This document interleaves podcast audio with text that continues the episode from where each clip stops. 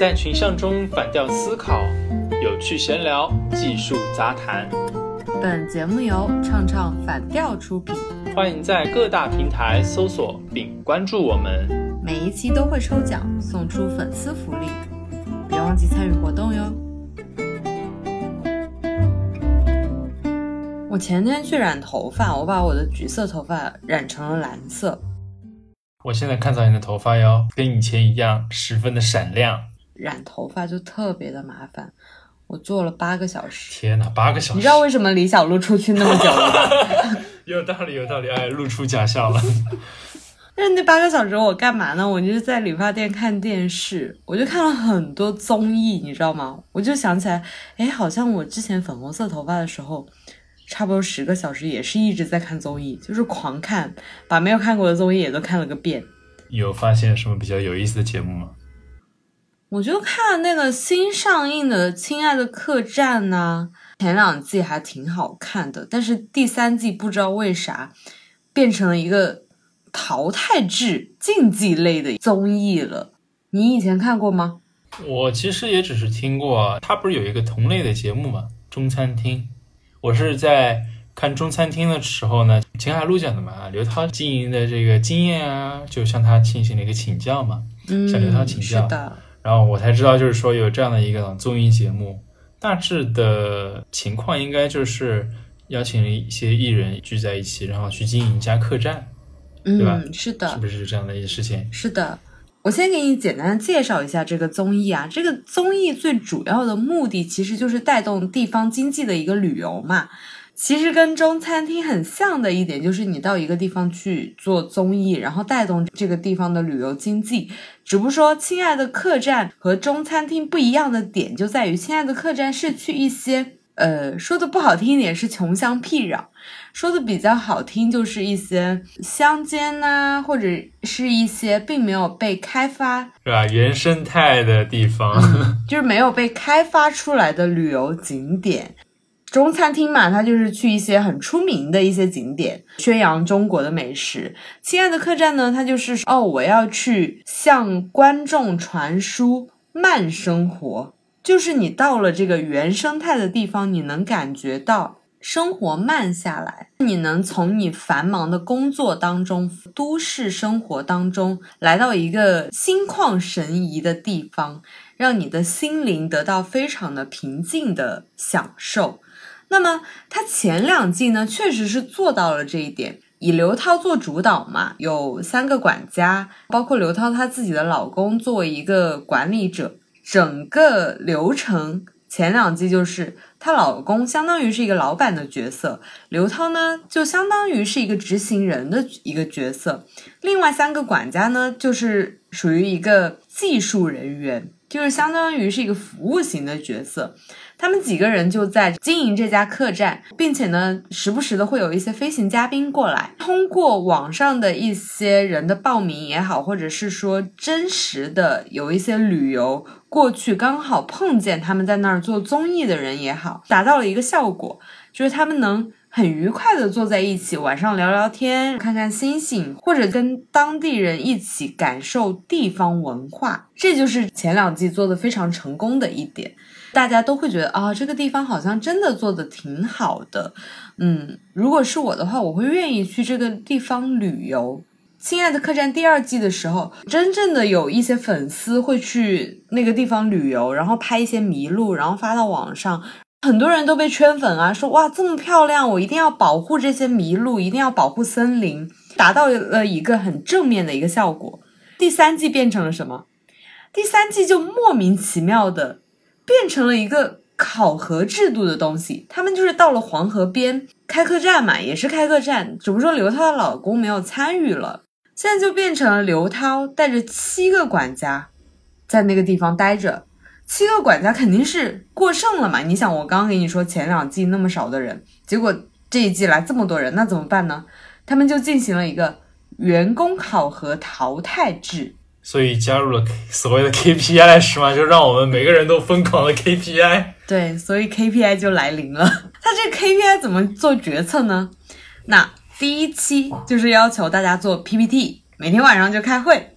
很现实是吧？非常的贴近我们现实的一个情况。PPT 啊，这种开会啊，是每个职场人的噩梦。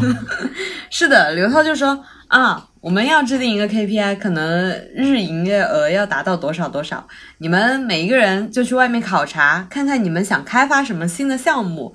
你们就去写下来，然后把它做成 PPT，晚上做展示，我看看谁的方案可行，那么我们就去开发这个新项目，然后我们再把它制定价格。天哪，嗯，像极了我们这个 日常的这种上班狗的这种生活。哎，老板，我有项目，先来 PPT，给我方案。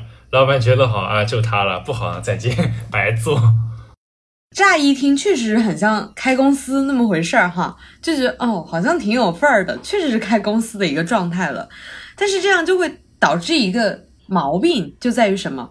他们并不是专业的旅游局的人，或者是说，并不是专业的一个团队，民宿经营者，对他没有所谓的开发什么新项目的经验，也并不是说他们有确切的一个大数据的一个调查。他们就出去自己想当然的就说，哎，我觉得可以在黄河边搞个野餐啊，或者就是说我可以在那个山坡坡上给大家搞搞挤挤羊奶啊，或者就是看看风景啊，天马行空的一些想法都蹦出来了。是的，就造成了一个反面效果，什么他们都想收费。当初这两期节目，他们的策略是非常成功的，宗旨也非常的明确。但是到第三季，因为要做 KPI，所以的话把这个节目的宗旨跟主旨给带偏了，对吗？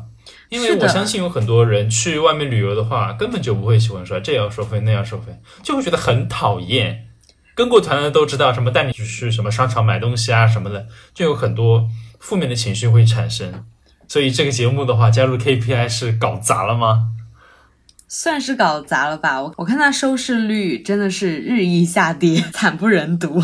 那这些艺人的话，你看他们并没有那种民宿经营的这种经验，那他他们内部是一个什么样的反应呢？所以问题就出现了，KPI 达到的标准都是一样的，每一个人要完成多少的营业额，但是不同的员工他擅长的东西不一样，所以就是说。KPI 它并不适合每一个员工，对吧？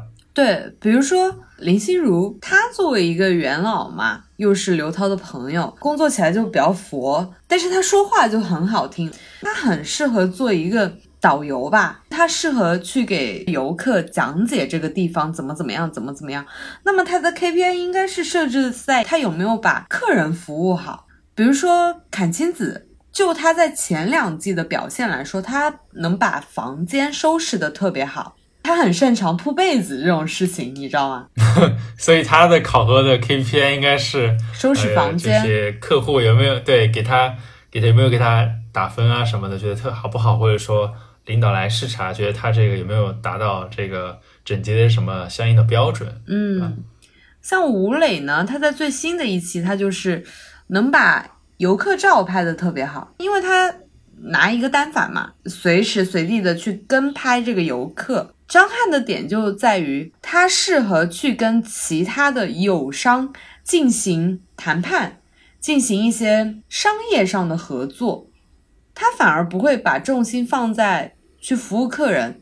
当然，他服务客人服务的很好，只不过说他更擅长于去和友商谈合作。另外还有两位。就是马天宇和李兰迪，他们两个呢做事情就是属于那种有条不紊、无功无过，办事比较踏实，没有那么焦躁，也是做 PPT 做的很认真的这种选手。后勤嘛，就是所谓的我们平时在公司经常能见到的编辑啊、运营啊，就行政这一类，对，可能这一类的，嗯，就偏后台一点的。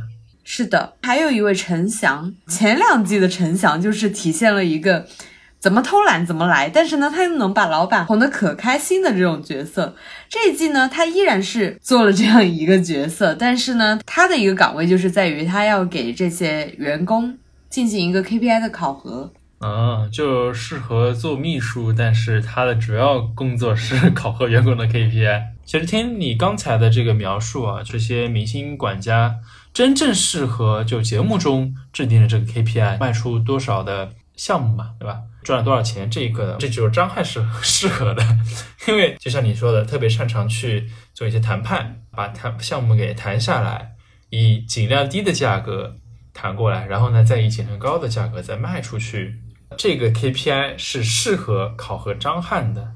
但你看，像林心如啊、吴磊啊，他们擅长的事情不一样，他们适合的岗位也是不一样的。所以，如果硬要把适合去考核张翰的 KPI 套到他们的身上，那肯定是不合理的嘛。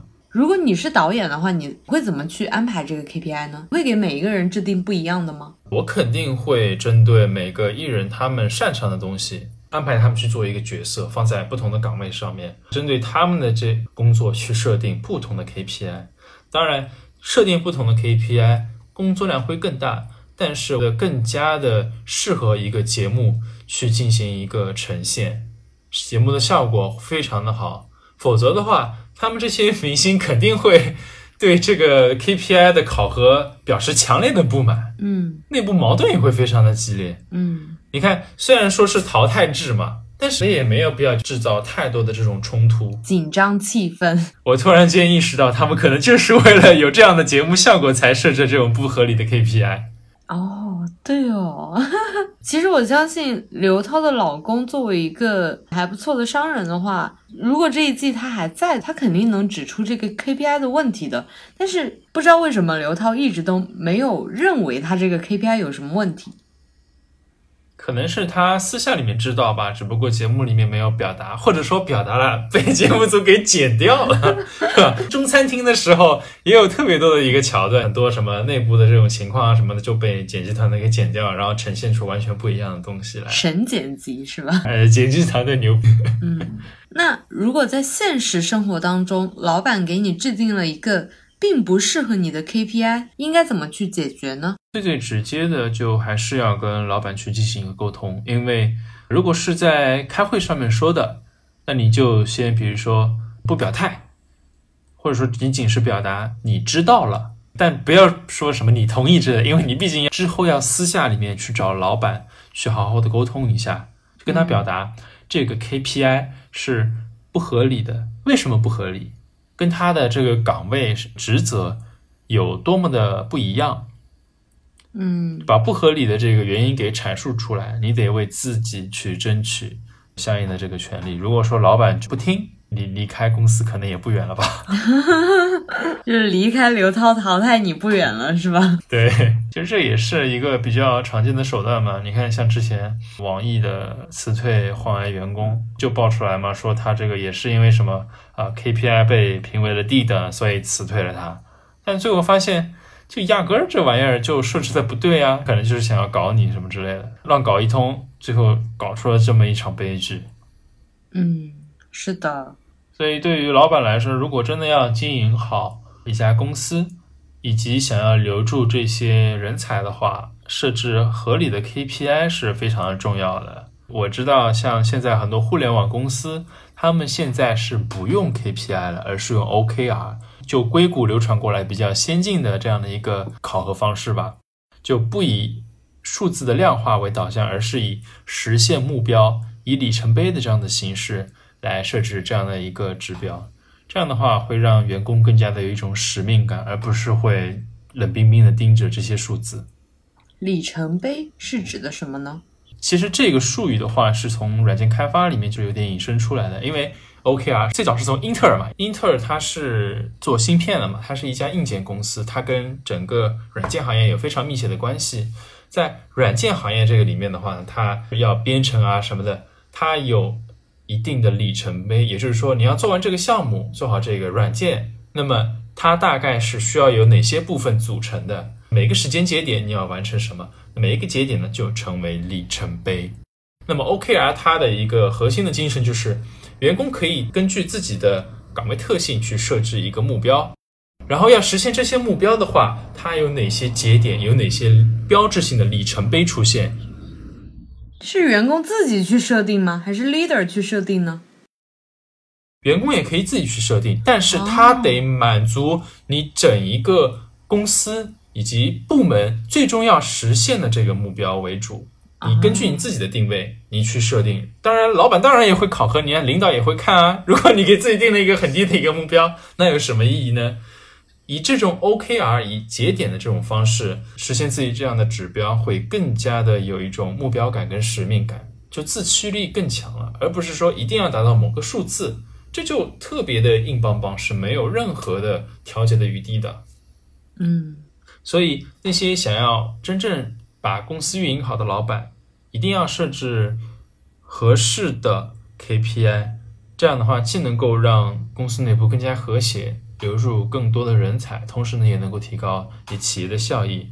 仅仅盯着一个数字的话，是很糟糕的一个事情。嗯，哎，其实这个节目还有很多可以聊的点，尤其是可以借鉴在我们有间职场里面的，包括一些员工的表现啊，整个综艺它体现出来的一个职场，真的就跟中餐厅很像，可以聊的点非常的多。